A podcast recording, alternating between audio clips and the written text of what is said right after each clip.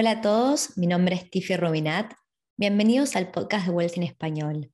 Hoy vamos a estar dando una actualización del mercado. Estamos parados en junio del 2022 y queremos entender qué está pasando con los precios de las propiedades, con las tasas de interés y si hay mercados que están performando mejor o peor que otros. Como siempre explico, esto sale en formato audio en el podcast Em, y lo pueden escuchar ya sea por Spotify, Apple Podcast, Google Podcast, etc. Voy a estar mostrando mi pantalla para aquellos que sean personas visuales y quieren ver gráficos y de dónde sale la información de la que yo voy a estar compartiendo. Así que en ese caso les recomiendo que miren este podcast en particular por YouTube. Sin más, vamos a arrancar. Hola, si estás disfrutando del podcast y a la vez aprendiendo, no te olvides de suscribirte Ahora sí, que comience el show.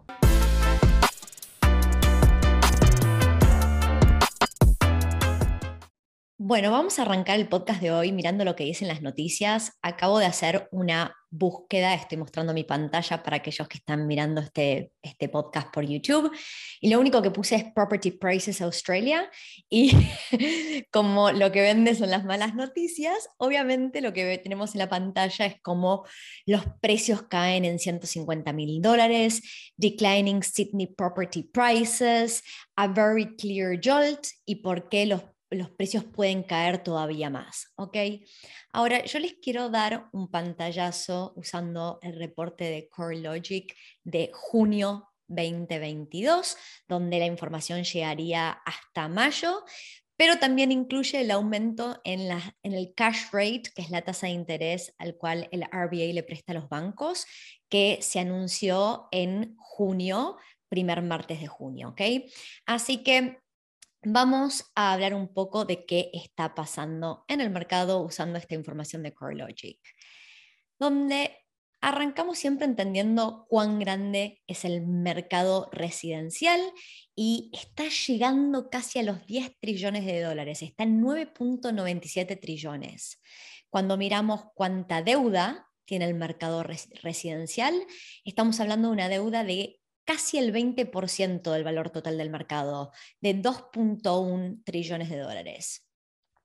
Así que eso siempre vale la pena poner en contexto. Mucha gente piensa que si, eh, por ejemplo, las tasas de interés suben mucho, obviamente va a haber gente que se va a ver afectada, pero no es un mercado que esté súper apalancado. Solo el 20% del mercado es deuda. Ahora, hablemos de qué pasaron los últimos tres meses, los últimos 12 meses y cómo no está bueno meter a todo el mercado en una misma bolsa porque las distintas partes del mercado se pueden comportar de maneras muy diferentes. Entonces, en lo que son los últimos tres meses llegando a mayo, o sea, estamos hablando de marzo, abril, mayo, el mercado total australiano creció en valor, o sea, el valor de las propiedades creció un 1.1%. En los últimos 12 meses, o sea, hablando desde el junio 2021 a mayo 2022, el mercado australiano creció en valor 14.1%. Ahora, de este último trimestre, algo que vale la pena mencionar es que primero las ciudades capitales no están eh, performando de la misma manera que las áreas más regionales. Y dentro de lo que son las ciudades capitales, como son los mercados donde hay un rango de precios mucho más variado, porque el mercado premium puede ser un mercado carísimo, em, lo que estamos viendo es que en las ciudades capitales, todo lo que es el upper quartile, que es el cuartil superior, el más caro, del 75 al 100%, fue para atrás, retrocedió un 1.4% en valor, mientras que la parte más barata del mercado creció un 3.4%, o sea, el percentil más bajo de las ciudades capitales. Entonces, esto es súper importante porque muchas personas que, por ejemplo, están mirando o escuchando este podcast, lo que les interesa es el mercado que está por debajo del millón de dólares, que ese sería el, el lower quartile, básicamente. Y leyendo las noticias que mostrábamos al principio, pensaríamos que hay que esperar para comprar porque los precios van a bajar, pero lo que estamos viendo es que el mercado de la parte más barata o asequible del mercado sigue súper caliente y la gente sigue comprando. Me van a escuchar decir durante este podcast que se volvió un mercado de inversores y los inversores buscan la parte más barata del mercado. Así que esto es un poco el contexto para entender dónde estamos parados y cómo, según el rango de precios, puede estar performando el mercado. Ahora, en esta siguiente página, lo que estamos viendo, para aquellos que solo me están escuchando en audio, estamos mirando cómo performaron los últimos tres meses, o sea, marzo, abril, mayo 2022. Y lo que vamos a ver es que Sydney y Melbourne, que están abajo y lo estoy mostrando con el cursor, son las ciudades capitales que han retrocedido en los últimos tres meses, pero el resto de Australia, incluso, incluso las otras ciudades capitales, no están retrocediendo. ¿okay? Entonces, eso es algo importante. Ahora todas las ciudades capitales combinadas vienen creciendo un 0.4%, pero lo que podemos ver como el trend, eh, y este trend va em, variando siempre los últimos tres meses, es que se está desacelerando y puede llegar a volverse negativo. Pero de vuelta, acordémonos que esto es total mercado y no está separado por cuartiles de dinero. Ahora, para los últimos 12 meses, algo que me gustaría mencionar es que Adelaide y Brisbane son mercados que en los últimos 12 y 24 meses crecieron lo que no habían crecido en los últimos 20 años. Podemos ver que Adelaide creció en los últimos 12 meses un 26.1% y Brisbane un 27.8%. Yo acá a lo que quiero llamar es a la precaución, porque cuando venimos de crecimientos tan, tan altos, eh, no podemos creer que esto va a durar para siempre ni que esto puede ser un reflejo del futuro. Es como que la gente sigue a las masas, así es como nos comportamos los humanos. Eh, todos en algún momento caemos son en esta trampa de seguir al resto de la población y entonces mucha precaución con Adelaide y Brisbane, que obviamente tienen valores súper positivos y vienen creciendo muchísimo, pero han crecido lo que no habían crecido en los últimos 20 años y esto es algo que hay que tomar con precaución. No estoy diciendo que sea algo malo.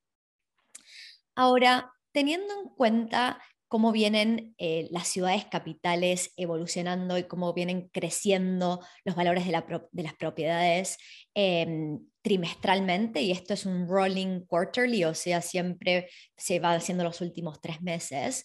Sí acá vemos que tanto Sydney como Melbourne pasaron a estar en la parte negativa, mientras que Brisbane y Adelaide están en los últimos tres meses positivos, em, pero los dos, tanto Sydney, Melbourne como Brisbane y Adelaide, están como en el trend de bajar. Quiero hacer un llamado de atención de algo positivo. Es un mercado que a mí cada vez me gusta más y más, es Perth. Y Perth y Darwin tienen algo muy único, que son los únicos dos mercados contracíclicos. ¿Qué significa esto? Mientras que todos los otros mercados, incluyendo el ACT y Hobart, están en ese trend, eh, tendencia de desacelerarse, Perth y Darwin están acelerándose. A mí en particular Perth me parece una ciudad con muchísimo potencial. Voy a grabar un podcast exclusivo de Perth y su potencial. No voy a profundizar en este podcast en particular, pero sí quiero decir que estas dos ciudades, Perth y Darwin, están yendo contrarreloj y en este momento se están acelerando en su crecimiento. Y como em, Perth en particular tiene tamaños o dimensiones similares a las de Brisbane. Brisbane tiene 2.5 millones de habitantes, Perth tiene 2 millones de habitantes. Em, son mercados que vale la pena comparar donde a mí lo que me gusta mucho de Perth por sobre Brisbane es que Perth tiene una proyección de inmigración muchísimo más alta que la de Brisbane. Brisbane tiene más migración interna, no tanto inmigrantes, y sabemos que Australia crece su población gracias a la inmigración. después de Melbourne y Sydney, Perth es la ciudad que más inmigrantes recibe y por eso me parece que tiene bastante atractivo. De vuelta no me quiero salir del foco de este podcast, pero quería mencionarlo. Ahora, cuando miramos y venimos hablando del mercado más premium y los percentiles, eh, en la pantalla podemos ver como Sydney, Melbourne, el percentil 75, que es el más caro o el más premium, es el que más decrece en Sydney crece, decrece o retrocede un 2.7% negativo y en Melbourne un 2% negativo. Pero si en esas mismas ciudades vamos a ver los percentiles más bajos, en Sydney el percentil más bajo creció un 0.1%, que es bastante bajo, pero por ejemplo en Melbourne creció un 1.1% en los últimos tres meses de marzo, abril, mayo. Con lo cual eso es lo que tiene que ser relevante por lo general para la audiencia de este podcast que le interesan las inversiones. Y llamando a la precaución, vemos que Brisbane y Adelaide tienen esos crecimientos súper altos, pero la tendencia de todas, las, de todas las ciudades en general es que lo que más crece es la parte más barata del mercado, el percentil o el cuartil 25. Ahora vamos a hablar un poco acerca de lo que es la oferta. La oferta en los últimos cinco años, desde el 2018 al 2022, año a año, fue cayendo. Y para aquellos que pueden ver la pantalla, en azul estamos viendo el 2022 y el 2022 está un 27.7 por debajo del promedio de los últimos cinco años.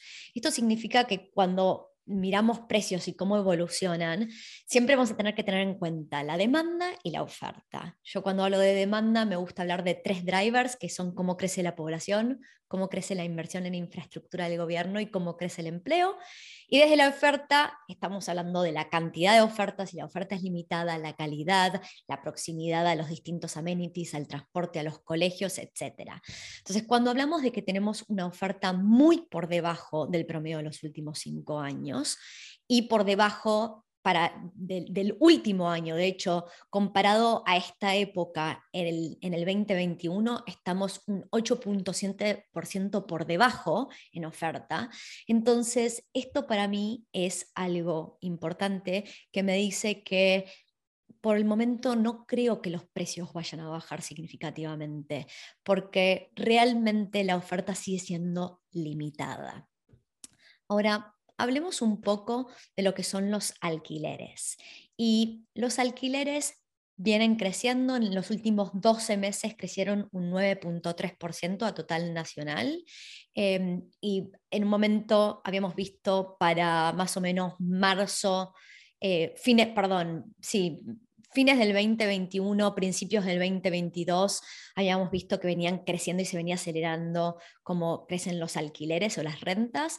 Habíamos visto una desaceleración muy mínima, seguía estando alrededor del 9%, y ahora vuelve a aumentar esa tendencia en el crecimiento de los alquileres. A ver, lo que está pasando es, finalmente, a partir de diciembre del 2021 se abrieron las fronteras, mes a mes llegan cada vez más personas de las que se van, entonces estamos teniendo una migración positiva mes a mes. Australia está queriendo recuperar la cantidad de em, estudiantes, eh, personas que vienen con visas calificadas, con work and holidays, etc. Y entonces tenemos oferta limitada, tenemos cada vez más gente entrando a Australia y el tema que está en boca de todos es la inflación y ahora vamos a tocar un poco el tema inflación. Entonces, con todo lo que estamos viendo, creemos que los alquileres van a seguir subiendo, lo cual en realidad es buena noticia porque lo que es la tendencia de Australia en general es que los precios de las propiedades suben mucho más rápido que los alquileres, entonces cada vez va pasando el tiempo y lo que se va comprimiendo es la rentabilidad, porque si las rentas no suben para compensar el aumento de precios, nuestra rentabilidad como inversores disminuye. Entonces, ahora lo que estamos viendo es un catch-up de los alquileres para compensar la rentabilidad. Ahora, hablemos del mercado y qué está pasando con los propietarios, ya sean para hogar o inversión.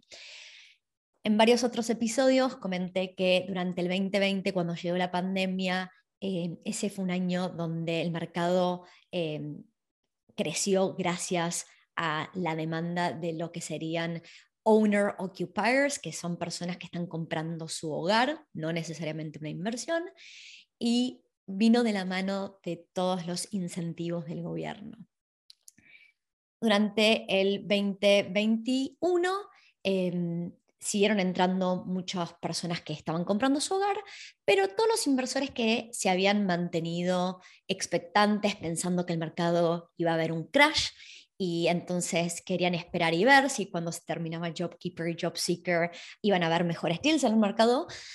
El mercado siguió, siguió avanzando, siguió creciendo un montón y cada vez empezaron a entrar más inversores al mercado.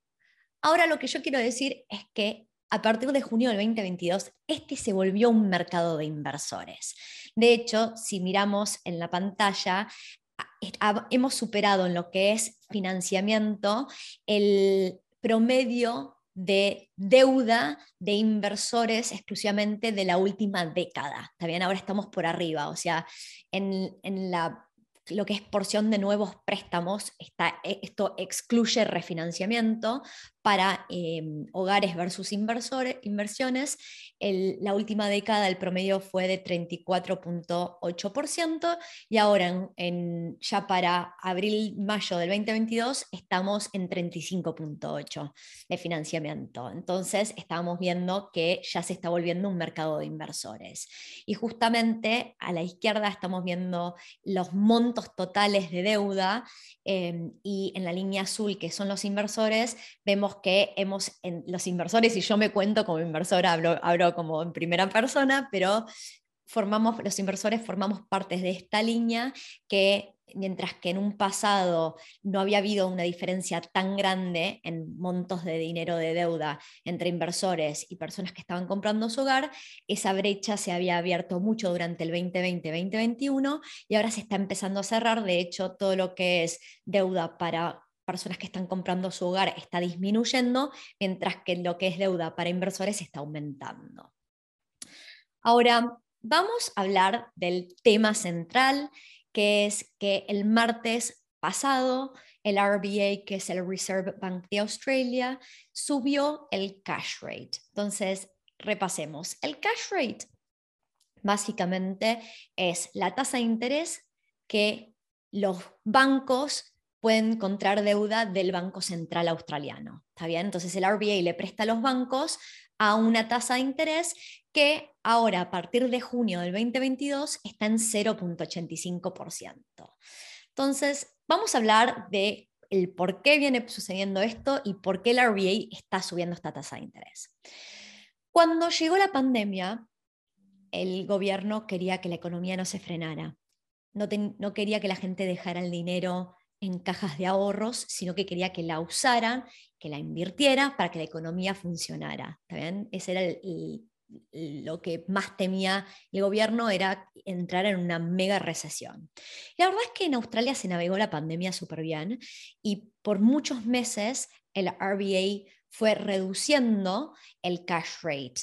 Entonces, Pre-pandemia, la normalidad del cash rate era que estaba alrededor del 1.5%. Y después fue bajando, bajando, bajando hasta que llegamos a un mínimo histórico en noviembre del 2020 de un 0.1%. Nunca antes el cash rate había estado tan bajo. Este 0.1% de cash rate se mantuvo hasta que el mes pasado, en mayo del 2022, el RBA incrementó del 0.1 al 0.3 35 y ahora le sumó 50 puntos básicos y llegamos al 0.85% de cash rate. ¿Por qué está sucediendo esto? Es porque una forma de controlar la inflación es subiendo las tasas de interés. Entonces, algo que el gobierno no esperaba y que nadie realmente esperaba es si esperamos una inflación, pero, por ejemplo, la guerra de Ucrania-Rusia hizo que esta inflación se em, tuviera mayor impacto del que pensábamos que iba a tener. Entonces, una forma de controlar la inflación es subiendo las tasas de interés. Lo que suele hacer es que la gente empieza a gastar un poco menos, hay menos dinero circulando en la calle y por eso se reduce la inflación. Esta es una explicación muy básica para entender el, porqué de lo que está sucediendo. Entonces, yo quiero dejar a la gente con varios mensajes. Primero es que el RBA lo que está apuntando es llegar a una inflación em, positiva, buena del 2 a 3%. Esta es la inflación que veníamos teniendo de los en la última década, ¿no? una inflación del 2 o 3% anual. Es saludable, no queremos que haya deflación, porque si hay deflación la gente en vez de gastar dinero se lo guarda porque el dinero vale más en el futuro y la economía se frena, o sea que tener una inflación del 2 a 3% es saludable, pero lo que está pasando es que en los primeros meses del 2022 la inflación se viene acelerando mes a mes. Y como pueden ver en mi pantalla, estoy en la página del Reserve Bank de Australia, del RBA. El último comunicado lo emitieron el 3 de mayo del 2022, está bien que estamos parados en junio, pero en este momento estaban esperando que la inflación anual del, total del año 2022 llegue a ser del 6%, ¿ok? Donde en realidad em, ya para, para marzo eh, la inflación era del 5.1%, honestamente no soy economista, yo creo que vamos a superar ampliamente este 6% de inflación, pero este es el motivo principal por el cual el cash rate aumentó más de lo que esperábamos, porque necesitan controlar cuanto antes la inflación. Así que vamos a ver, yo quiero poner el contexto. Lo que vivimos durante los últimos 24 meses, durante los últimos dos años, fue lo que sabíamos que no era una normalidad bien? En todas nuestras vidas y en muchísimos aspectos. Todos estábamos esperando llegar a la, a la, normalidad o a la nueva normalidad. Y estamos yendo hacia esa nueva normalidad. Entonces, cuando la gente empieza a friquear, cunde el pánico, porque eh, obviamente eso es lo que absorbemos de los medios y porque la RBA sube las tasas de interés, etcétera, etcétera. Mi mensaje hacia ustedes es que vivimos en, en una época donde el cash rate era 1.5% y Australia performó súper bien, buena economía, todos fuimos felices, entonces no hay motivo para alarmarse. En particular, para aquellas personas que estén comprando una inversión, yo siempre sigo repitiendo que la historia nos demuestra que los alquileres suelen crecer en mayor medida que nuestros gastos, incluyendo la tasa de interés o, los intereses que pagamos de la hipoteca. Con lo cual, si lo que estamos comprando como, como eh, propiedad es una inversión, sabemos que sí, las tasas de interés van a seguir subiendo y, no nos vamos a quedar en 0.85. El RBA va a seguir subiendo en los siguientes meses el cash rate, pero también sabemos que mes a mes los alquileres vienen subiendo y que eso lo va a compensar. Muy distinto es cuando uno va y compra un hogar y depende de que su sueldo aumente para poder cubrir el aumento en las tasas de interés. ¿Está Esa es una conversación completamente distinta. Así que Vamos a cerrar con la última diapositiva, donde, hablando de esa nueva normalidad, durante los últimos dos años todo el mundo habló de qué bueno fijar las tasas de interés. De vuelta, fueron dos años muy atípicos, donde la historia y lo, típico es que las tasas variables sean significativamente más bajas que las tasas fijas. Justamente cuando llegó la pandemia y el gobierno y el RBA anunciaron un cash rate súper bajo y que lo iban a mantener en el tiempo por unos cuantos años, ahí es cuando por primera vez en muchísimos años los bancos empezaron a dar tasas fijas más bajas que las variables. ¿Qué está pasando, chicos? El mensaje es la banca siempre gana, eh, no pretendan ganarle al banco. A mí no se me ocurriría en este momento fijar la tasa de interés. De hecho, quiero decir que yo estoy buscando comprar una propiedad en el siguiente mes o dos em, y para eso tengo que trabajar en el financiamiento. Con un experto en financiamiento yo no puedo dar em, ayuda financiera y cuando trabajo con mi mortgage broker, lo primero que miro son tasas de interés y definitivamente yo elijo una tasa variable. En la pantalla podemos ver como tanto para lo que es, son eh, owner occupiers, que serían personas comprando su hogar, como para los inversores, ya la tasa variable que aparece en rojo es significativamente más baja que las tasas fijas, tanto para inversores o personas comprando su hogar.